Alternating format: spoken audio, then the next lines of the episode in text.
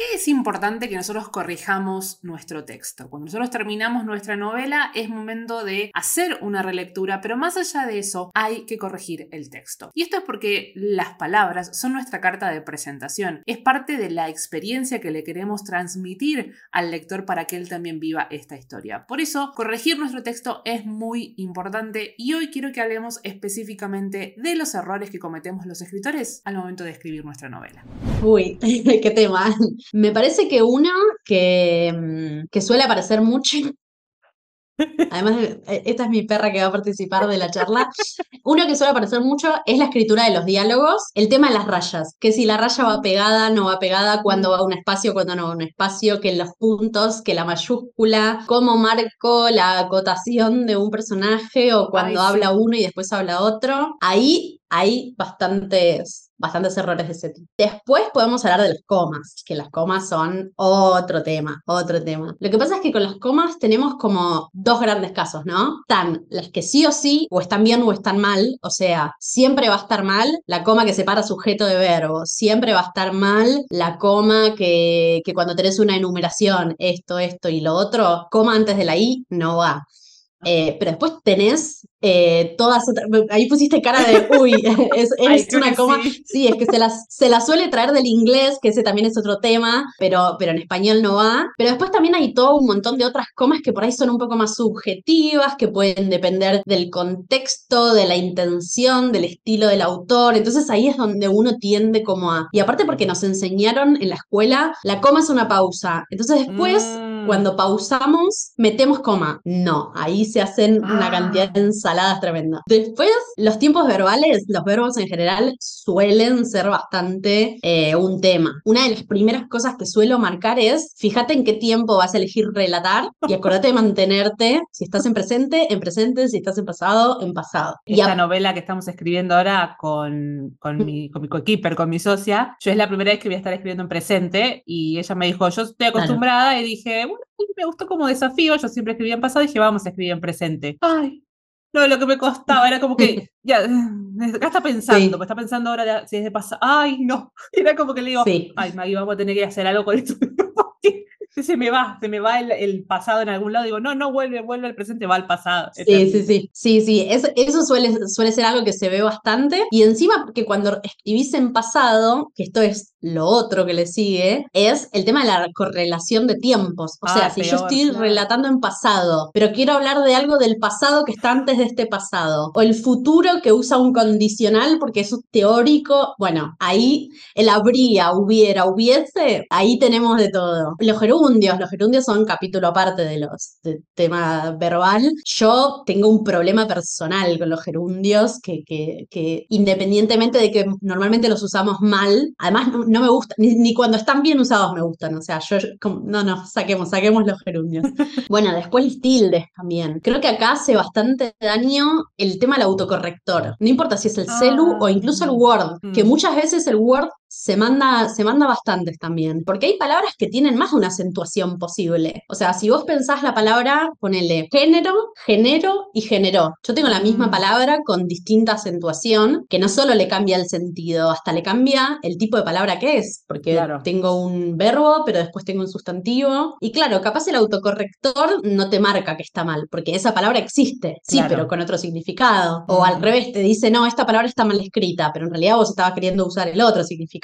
Eh, ni hablar de todas las tildes de el sí afirmativo y el sí condicional mm. o los interrogativos. Bueno, ahí también con, ese se suele ver bastante. Y, después una cosa que, lo dije antes en la coma y, y que aplica a varias cosas, que es esto de traer cosas de otro idioma, por lo general del inglés, porque es el idioma que uno más eh, ve generalmente, se suelen traer muchas cosas del inglés incorrectas, eh, porque en inglés, eh, que tiene su propia gramática y su propia lógica, están bien, pero después no aplican en el español. Y de ahí solemos traer muchas, muchas, ya sea de meter mayúscula a todo, en el inglés se le mete mayúscula a todo, en español no, yo es una cosa, es como mi, mi, los gerundios y las mayúsculas son como mis peleas personales personales con, con, el inglés, porque el gerundio también es algo que se suele traer de, del inglés. Meterle mayúscula a todo. Yo tuve que googlear porque eh, estábamos escribiendo una historia de fantasía y no sé por qué quedaba lindo ponerle rey, príncipe, como ponerle así. Después,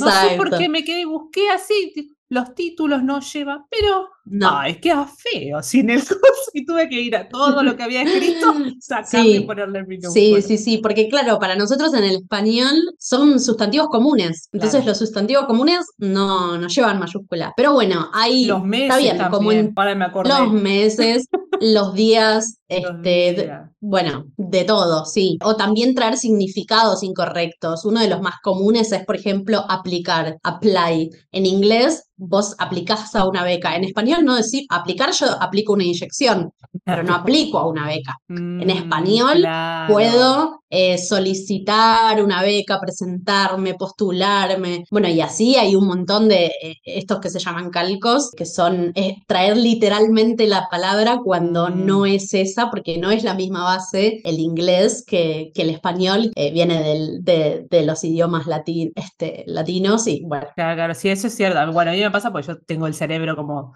duplicado y a veces me pasa que no, no me sale la palabra en castellano y la quiero decir en inglés, no sé cómo encontrar el significado a veces y a veces te sale como querer decirlo exactamente igual y no, no, es eso lo que quiero decir. No, no. ¿Cuál es la diferencia entre el corrector de estilo o corrector ortográfico o editor? A mí me pasó que cuando empecé a hacer la búsqueda, en, creo que fue marzo, marzo del 2020, cuando empecé a buscar, no, creo que fue antes, no importa, cuando empecé a buscar para mi autonomía, que fue la primera novela que publiqué de forma independiente, dije, bueno, me pongo a buscar un corrector y la realidad era que lo que yo quería era alguien que, como yo no tenía lectores beta, que me observara un poco el texto. Yo en ese momento no estaba en mi cabeza la forma, o sea, el, título, digamos, de editor, entonces era como que me, fui enterando después, pero estaría bueno que nos des como algún punteo de qué, si hay estas diferencias, qué hace cada cosa y... sí, pero, pero simplificando se podría decir que el corrector es como el que revisa el texto a nivel nivel gramatical, ortografía, la redacción, las tildes, no sé, la concordancia de género, los tiempos verbales, mientras que el editor hace como eso, pero un poquito más. Es como el responsable en su... No, yo no puedo. En la primera ya ya haya que hacer un corte, no, no, no, no, no puedo, no puedo. Mi amor, no hay problema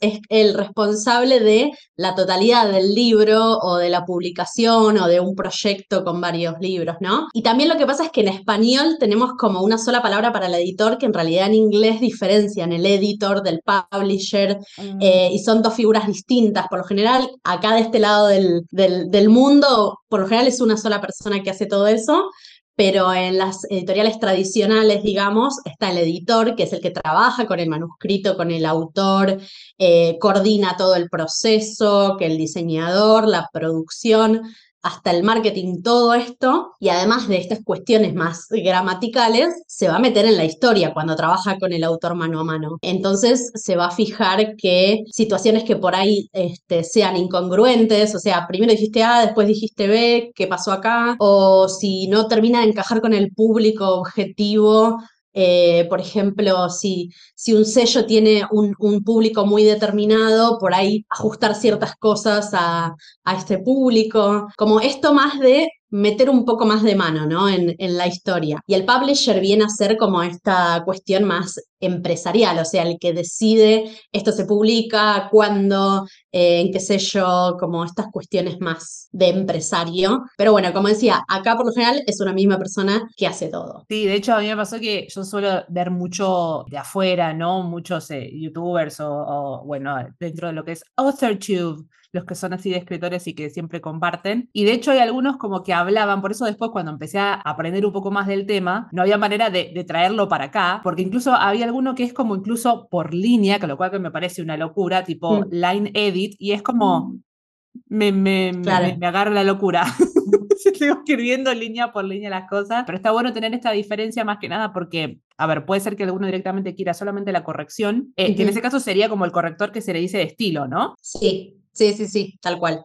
es como listo, ya está, este manuscrito, este manuscrito está cerrado, no le voy a modificar nada, pero quiero que esté bien escrito, o sea, que no se me hayan escapado errores, que no se me, que por ahí pasan, eh, no sé, ponele, vas a mandar un manuscrito a una editorial y, querés que esté lo más prolijito posible, o a veces en, por ahí me pasa más en cosas no académicas, eh, mejor dicho, no, no ficción, sino más académicas. Si te mandan una tesis, corregís que esté bien hecho, que esté bien hecha la bibliografía, las normas APA, no sé qué, y ya está, salvo que seas, ahí igual nos metemos en, en otros casos particulares, pero salvo que seas un editor especializado en el tema y estés chequeando qué, qué, tan correcto está, por ejemplo, con el marco teórico, con la no sé qué. Ahora, si yo no tengo ni idea de qué está hablando esta tesis eh, y no puedo aportar mucho en cuanto al marco teórico, eh, que igual no hago eso. Yo personalmente no corrijo tesis de temas que no entiendo bien porque me parece desaprovecharlo. Eh, tampoco hago muchas tesis en general, pero bueno, puede haber también esto, editores especializados, sobre todo imagínate en temas, no sé, medicina, matemática, no sé, ciencias exactas. Puede haber editores especializados chequeando la,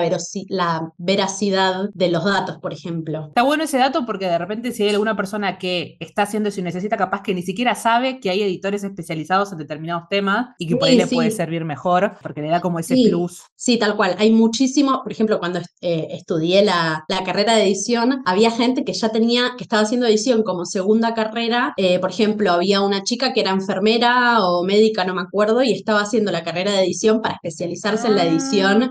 de medicina, lo cual es ideal porque ¿quién más que ella va a saber bien eh, este tipo de cosas. Y también hay otro tipo que quizás no sé si son tanto editores como lectores especializados que se pueden usar, por ejemplo, para, para lecturas eh, de sensibilidad de ciertos temas. Eso también se suele usar mucho, mucho más afuera, porque bueno, también son editoriales más gigantes, con más presupuesto, pero suele haber lectores de, sensibilidad para, para muchos temas, este, ya sean raciales o, de feminismo ah, o este tipo de, o de diversidad. También suele haber lectores especializados en detectar, ojo con esto que decís. Siempre sí voy a, yo soy la que siempre insiste en profesionalizar todo en el sentido de, está buenísimo que lo hagan estudiando lo que hay que estudiar para poder corregir, porque así como, como no me gusta cuando, cuando alguien dice que por saber inglés puede traducir. No no, nos metemos en terreno ahí escabroso. Lo mismo pasa con la corrección y con la edición. No alcanza con, ay, leo mucho. E, e, es como todo otro tema ese.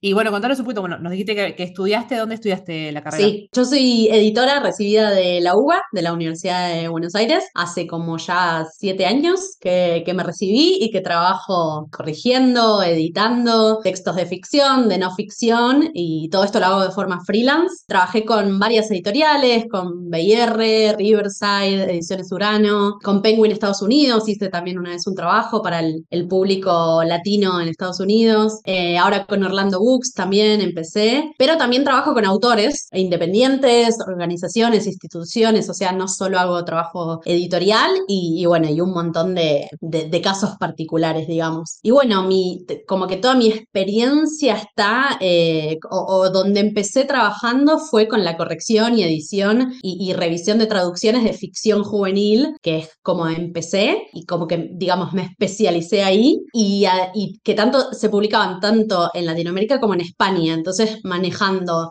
ya sea este español neutro que ah. llamamos, que es una especie de híbrido de, de, muchas variaciones para que más o menos se entienda en todos lados lo que dice, y, bueno, y el español ibérico de, de España con el vosotros.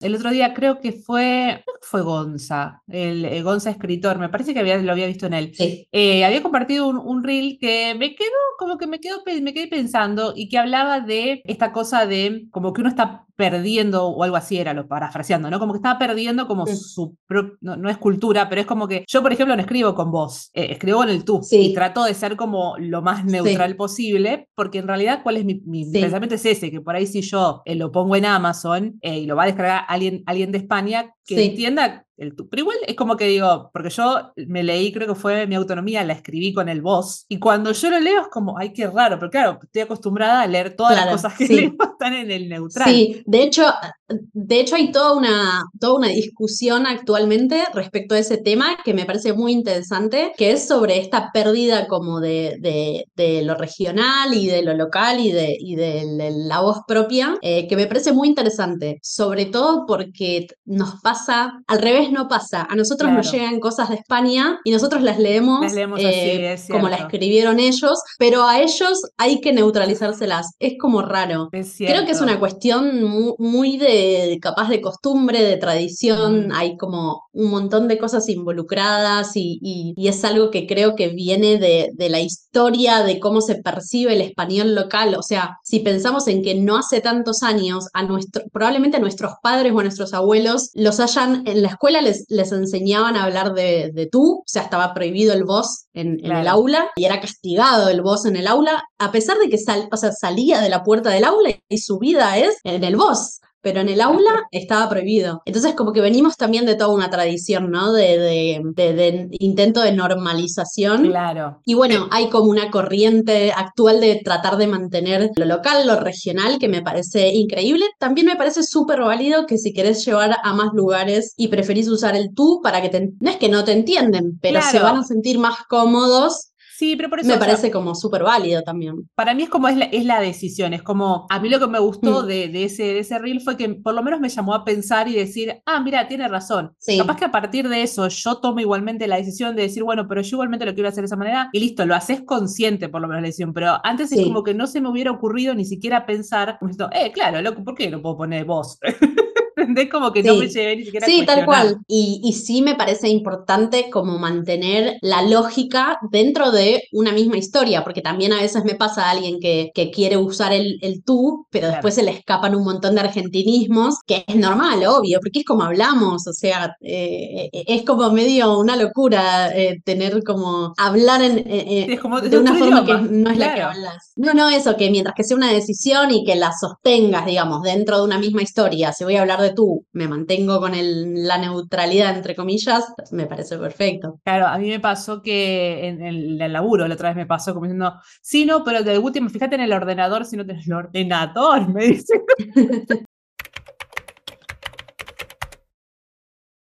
Que vos dijiste que trabajas, trabajas con autores, ¿qué, ¿qué, tipo de servicios tenés para ofrecer a los, a los autores? Como dije antes, hago lo que es corrección, edición, o sea, si me mandan un manuscrito puedo revisar o solamente que esté bien escrito en términos gramaticales y nada más, o hacer la edición de trabajar en la historia, de ver que esté bien, que se puede cambiar, etcétera o no solo historia, o sea, no solo en cuanto a ficción, incluso en, eh, me han mandado, no sé, el guion de un podcast, por ejemplo, o, una clase de maestría eh, para ver si estaba bien eh, el orden, si se entendía, si se podía si era muy repetitivo y estas cuestiones. Y bueno, y en este caso entonces se ve el todo, si podemos sacar, agregar, mover, cambiar. Me ha pasado, por ejemplo, en algunos casos de sugerir cambiar el nombre de un personaje, porque de decir, mira, tenés cuatro personajes que se llaman tan parecido que es re confuso cambiale, pero completamente, eh, que empiece con, con, otra letra, que, que, porque son como muy, muy parecidos. Y, claro, uno por ahí tiene clarísimo quién es quién, pero bueno, hay que pensar siempre en el lector que te está leyendo por mm. primera vez que no conoce tu historia, ¿no? que, Sí, a mí me pasó con eh, mi autonomía, no, perdón, perdiendo autonomía, donde le había puesto Juana, era el nombre de la mamá, digamos, del personaje, y después, porque me gustó el nombre, y claro, como lo estaba escribiendo en distintos momentos, le puse Luana, la mejor amiga, y era una letra de diferencia, y dije, no, y aparte como que me, me empaqué con el nombre, entonces dije, bueno, para, hagamos esto. Una vez le decimos Luana, para que quede, y después todas las veces le decimos Lu. y no claro, sí, tal cual. Pero, pero sí, yo a partir de ese momento, cada vez que me hago, tengo como un Word con todos los nombres de los personajes y me fijo. Si empiezan, incluso a veces si empiezan, ya me pongo vuelvo a Si empiezan con la misma letra, ya trato de, mm, no sé. Sí, sí, pero bueno, incluso antes de, de esto de la corrección y la edición, e incluso antes de eso podemos hacer otros trabajos previos, por ejemplo, ah, hacer lecturas, trabajo con, sí, trabajo con una lectora editorial que tiene experiencia en el tema y que ella hace más como esta primera leída de, como que hace un informe con los puntos fuertes, los puntos débiles, partes a trabajar, como por ahí un poco más general, a nivel general, y después yo también hago acompañamiento de, de escritura de manuscrito, o sea, durante el proceso ver cuál es el estado actual del, de, digamos, el esqueleto de la historia, armamos, Ah, no sé, una escaleta o un diagrama o una línea de tiempo, lo que amerite, digamos, cada historia, cualquier cosa, digamos, que ayude a revisar qué es lo que hay hasta ahora, bueno, qué nos está faltando, dónde están los huecos, qué es lo que no se entiende, eh, dónde podés ahondar un poquito más. Y todo esto sí, durante el proceso de escritura,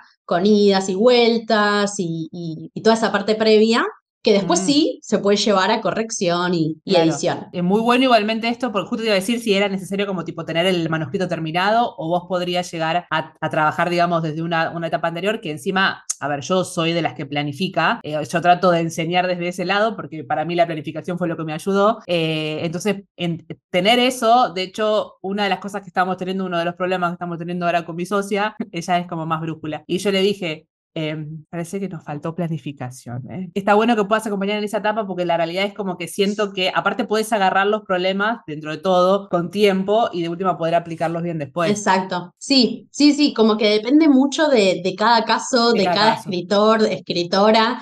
Re depende de cómo lo quiere encarar uno. Hay gente que, que, como decís vos, que lo va a planificar y va a decir hasta que yo no me siente y escriba. El esqueleto, aunque sea, ¿no? Exacto. Pero hasta que yo no haga esto, y otras veces me ha, me ha pasado de, de trabajar, que por ahí también que se traben mucho, que dicen, bueno, escribí hasta acá, sé hacia dónde quiero ir, pero estoy como medio estancado y no, no entiendo para dónde ir, y entonces ahí evaluamos si hacer, de hecho, por ejemplo, uno de los últimos casos con los que estoy trabajando, hice un trabajo conjunto con, con la lectora editorial, eh, entonces ella primero hizo su lectura, dio como sus puntos de vista más como a modo general, y después yo eh, hice como este acompañamiento tomando en cuenta todo eso que había hecho ella, más mi mirada, ir acompañando, bueno, esto hicimos, en este caso en particular, porque es una historia que además tiene, bueno, saltos en el tiempo y cosas así, hicimos una línea del tiempo y, y hicimos las cuentas de, a ver, dan bien las cuentas de esta fecha con esta fecha con no sé qué, bueno, ¿qué pasó en el medio acá? ¿Qué, qué?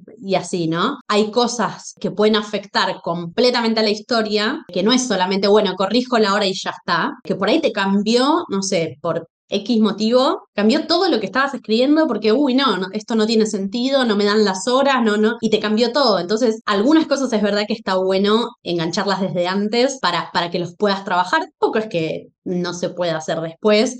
Por ahí es más doloroso, entre comillas, cuando ya. Sí, sí, por ahí como que cuando ya lo hiciste todo, que te digan, bueno, todo este capítulo hay que hacerlo todo de vuelta porque no tiene sentido el, el horario que me estás diciendo con las horas del día, hay que hacer todo de vuelta. Y claro, capaz duele un poquitito más Es cuando hay que borrar y empezar de vuelta. Pero bueno, tampoco, para no alarmar a nadie, tampoco es que todo tiene que ser tan, tan drástico. Pero bueno, eso, depende como cada uno lo, lo quiere, lo quiere encarar. Y bueno, y después si les gustaría, por ejemplo, autopublicarse, eh, también hacemos lo, lo que sigue en el proceso. Entonces trabajo con una diseñadora editorial. Como dije antes, también yo soy como muy de cada persona hace su trabajo eh, y yo no me voy a poner a maquetar porque yo no hago ese trabajo y para eso hay diseñadores que estudiaron. Entonces, bueno, ella se encarga del maquetado, del interior del libro, la tapa, la contratapa, hacemos el trámite del ISBN, Ah, pedimos la cotización en la imprenta, nos encargamos de todo el seguimiento hasta que tienen el libro en la mano. Eh, Es buenísimo eso, porque, o sea, para mí, a ver, uno están las editoriales, que son las que son las de coedición, que vos le- les pagás, pero es como que a mí se me hace que hay veces estás como muy restringido a veces por, por esas ofertas, a ver, las, por lo menos las que he vi- visto Mm. yo. Entonces está bueno porque, Sí. por ejemplo, yo cuando hice, a ver, cuando yo hice la, contraté al diseñador, todavía me queda pendiente y para la próxima novela voy a contratar a, un- a alguien que me lo maquete, porque maquetar me vuelve loca. Pero bueno, yo contraté al corrector, al diseñador de la portada, Después, por otro Mm. lado, y a la imprenta, o sea, todos esos contactos los hice yo sola, Sí. el trámite lo tuve que hacer yo. Entonces, cuando vos podés darle a una persona, haceme, sí, haceme esto, eh, Sí, es sí, sí, sí. sí. Eh, Lo que pasa es que obvio va a depender de cada persona de muchas cosas. Por ejemplo, una no menor es el presupuesto. Obvio, porque todo esto sale plata y, y va a depender de, de lo que cada uno puede hacer. O por ahí también que dice, bueno, yo ahora le pago al diseñador, ya hago la tapa y después veo cuando sigo con el proceso, por ejemplo, ¿no? Como que todo es reválido y es depende del caso. Pero bueno, lo bueno en este caso de trabajar en equipo también, como que es todo un poco más prolijo, ¿no? porque estamos todas como eh, en un mismo equipo, entonces hacemos todo juntas, todo en todo momento, el proceso lo hacemos juntas, o incluso a ver, no es que si me quieren contratar a mí como correctora o editora, sí o sí tienen que trabajar con, con la diseñadora con la que yo trabajo. Obviamente podemos disgregar ese, e, e, e, eso, esas etapas, pero sí yo siempre voy a estar involucrada en, en el proceso porque me parece que, que aparte le sacas como mucho más, más jugo a todo. Y obviamente siempre suma el hecho de la experiencia, porque cuando, como decís vos, le das a alguien que haga todo, que ya sabe lo que tiene que hacer, listo, ya está, no tengo que hacer nada más, se van a encargar de todo y, y no necesito volverme loca por todo.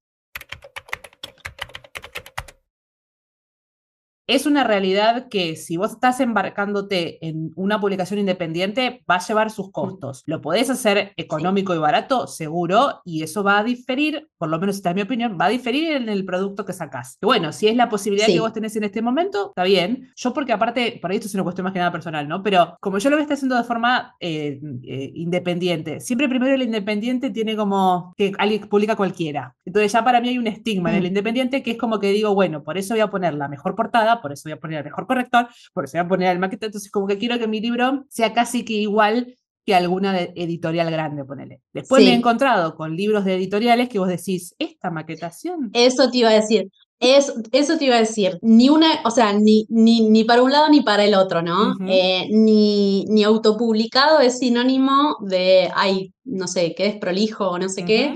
Por suerte, igual también cambió muchísimo ese estigma en los últimos años y la cantidad de, lectores que, que, se recomprometen y, y, que mismo ayudan a la promoción eh, de, autores que se autopublican. Últimamente creció un montón y eso está buenísimo que, que se haya corrido un poco, al menos de acá a, no sé, 10, 15 años para atrás como que cambió bastante. Eh, y como decís vos, depende de, de, qué tanto le pones a ese proyecto.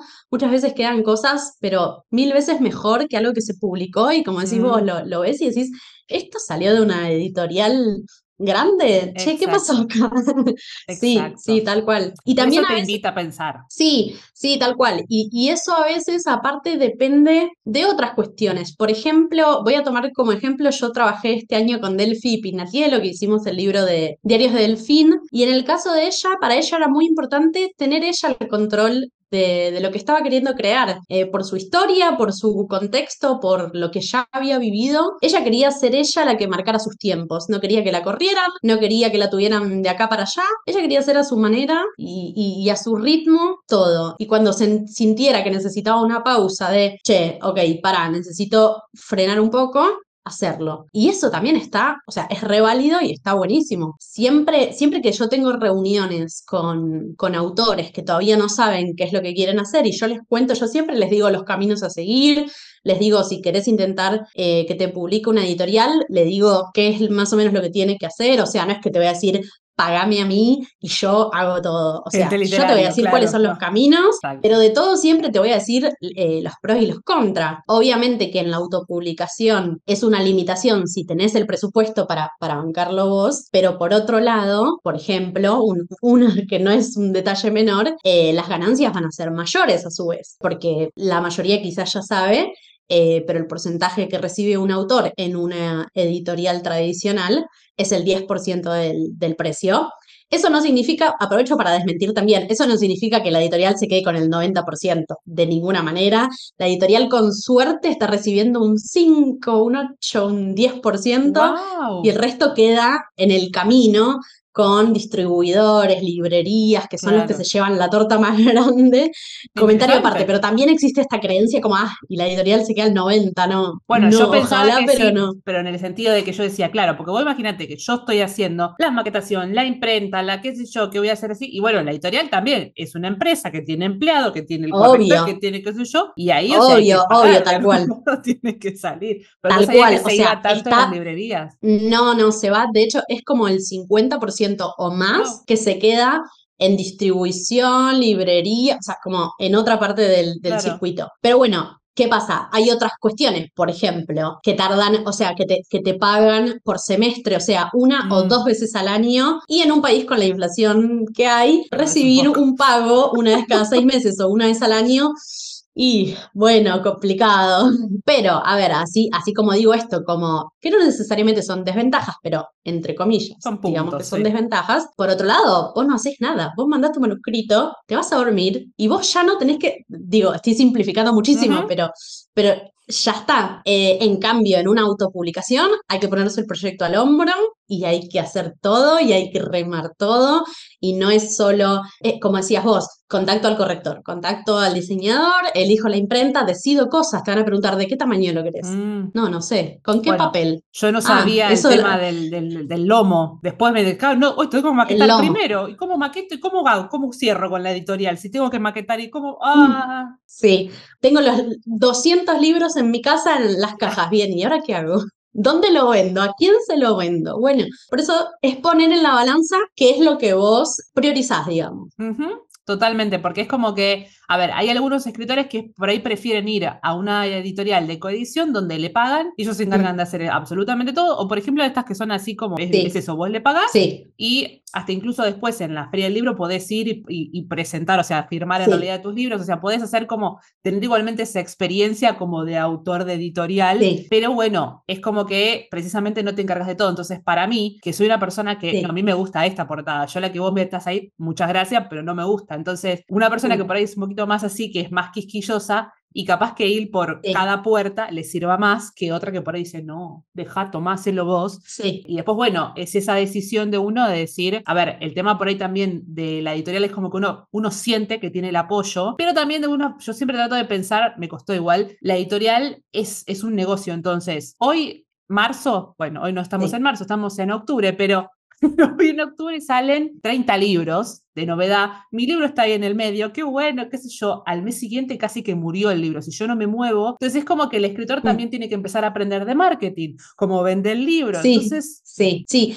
Eso, eso es algo que, que también suelo, suelo, a, a mí a veces me da pena porque siento que les rompo el corazón cuando me preguntan estas cosas. Lo que pasa es que, claro, existe esta ilusión de yo quiero publicar en tal editorial y que todo va a ser color de rosas y que todo va a ser maravilloso, que no digo que no, pero eso, la editorial no solo está publicando tu libro, tiene 100 libros, tiene 200 libros, tiene, depende del tamaño, ¿no? Puede tener menos, pero va a pasar lo mismo igual, pueden ser 5 libros, pero igual, no va a ser tu libro el único libro, entonces va, va- puede pasar que pasado un momento baje la intensidad con la que comunican tu libro, que quede medio ahí en stand-by, que tengas que vos decir, bueno, a ver si me tengo mover yo, me voy a contactar con esto, con lo otro, y muchas veces son los propios autores los que siguen manteniendo vivo el, el libro. Como te digo, hay como muchísimas cuestiones para, para tener en cuenta eh, y eso es lo que a mí me gusta hacer siempre cuando, cuando alguien me, me contacta para trabajar eh, o incluso a veces hago asesorías, o sea, ni siquiera tenés que contratar todos mis servicios, pero te hago una claro. asesoría, te explico, sí, te explico qué es lo que puedes hacer, cómo lo puedes hacer, el camino A es este, el camino B es este, o podemos inventar todo otro camino adaptado a lo que vos querés y evaluar en cada caso qué es lo que te conviene. Y si vos hoy tuvieras que darle como algún consejo, estuvimos más o menos igualmente hablando, pero algún consejo para el escritor por ahí que, que está empezando o, o por ahí, no sé, que quiere mejorar la escritura, ¿cómo, ¿qué consejo le darías? Y a ver, lo primero que siempre les digo, eh, sobre todo cuando hay algún amigo o amiga, escritor o familiar, eh, que lo primero que me dicen, como, como yo soy, como yo corrijo, lo primero que me dicen, ay, no, es que está tan mal escrito, no sé qué. Siempre mi consejo número uno es, no importa, vos primero te tenés que sentar y escribir, porque para corregir algo tiene que existir ese algo. Entonces, mi primer consejo siempre es, no importa cómo está escrito, te sentás, volcás todo eso que, que tenés dándote vueltas en la mente, esa historia, eh, y, y de primera mano no importa cómo está escrito, pero primero tiene que existir. Y sí, después, cuando, cuando digan, bueno, ok, ya está, ya hice este primer, eh, ya, ya volqué lo que quería decir, sí, obviamente digo, ahí sí me voy como para el otro lado y digo, bueno, ahora sí, está bueno que en la medida que puedan, eh, primero, antes de corregir, primero que tengan siempre algún amigo de confianza, alguien a quien darle lo que están escribiendo, porque siempre que te lo lea otro y decirle, no me digas que está hermoso, decime lo que no va, esto no te entendí nada, o sea, alguien que sea 100% sincero y es la primera persona fuera de vos que lo va a leer y, que uno muchas veces cree que re se entendió lo que quiso decir eh, y a veces no, no tanto. Eh, entonces, que haya siempre una primera mirada ajena eh, está bueno. Y después sí esto de que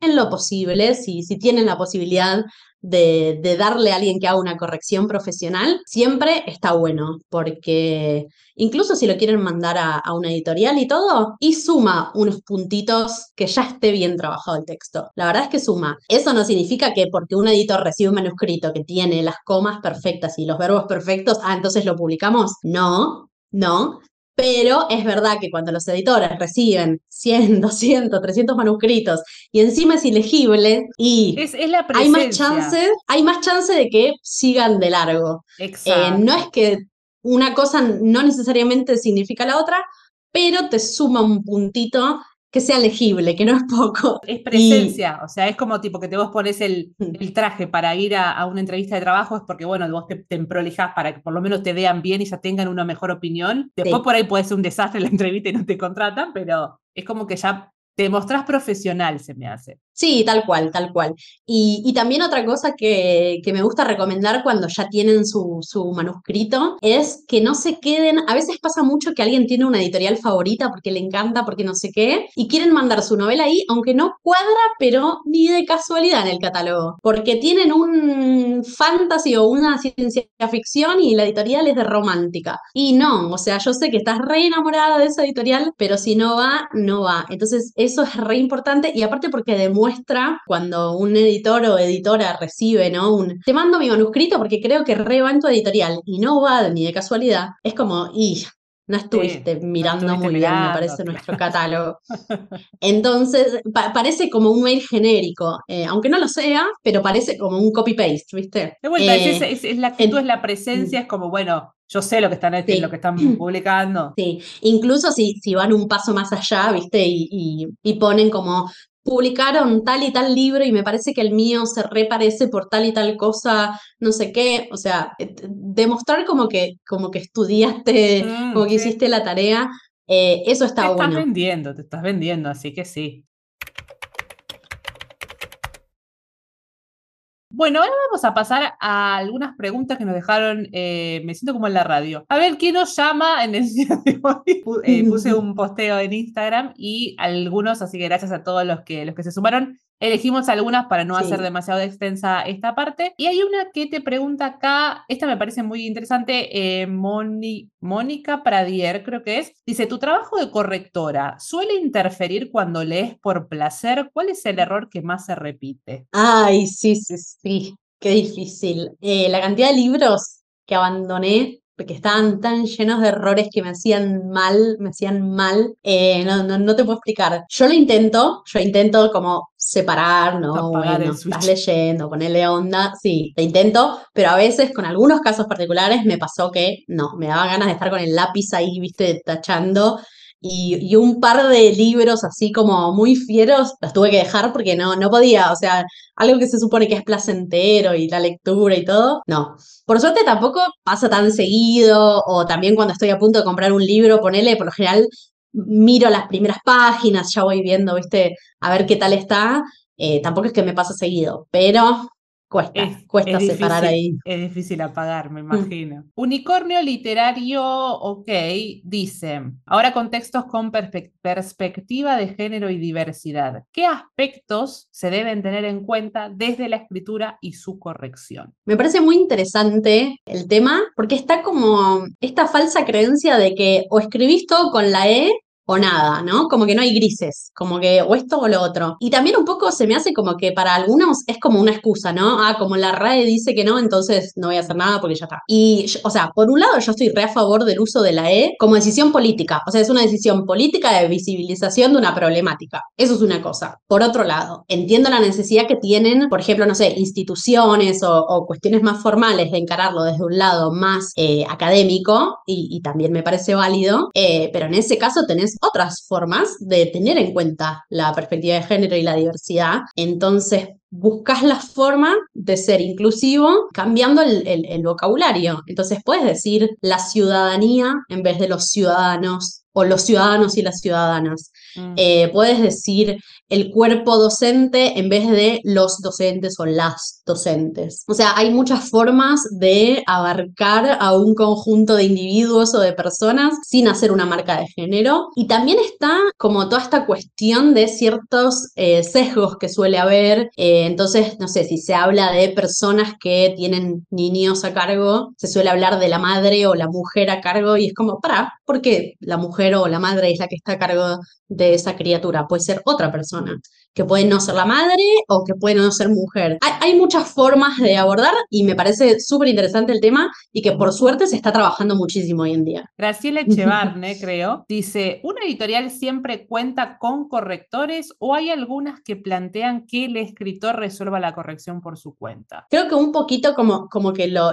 fuimos tocando el tema porque depende de qué tipo de editorial es. Entonces, eh, las editoriales tradicionales suelen tener sus editores, sus correctores y, y el escritor simplemente entrega su, manuscrito y ya está. Y en algunos casos que contratan, como a mí, por ejemplo, que me contratan de forma freelance, pero el escritor ahí no tiene nada que hacer. Después está todo el caso que estuvimos hablando de si te querés autopublicar y, ya sea que haces todo vos o que vas a una editorial que ofrece el servicio de, autopublicación.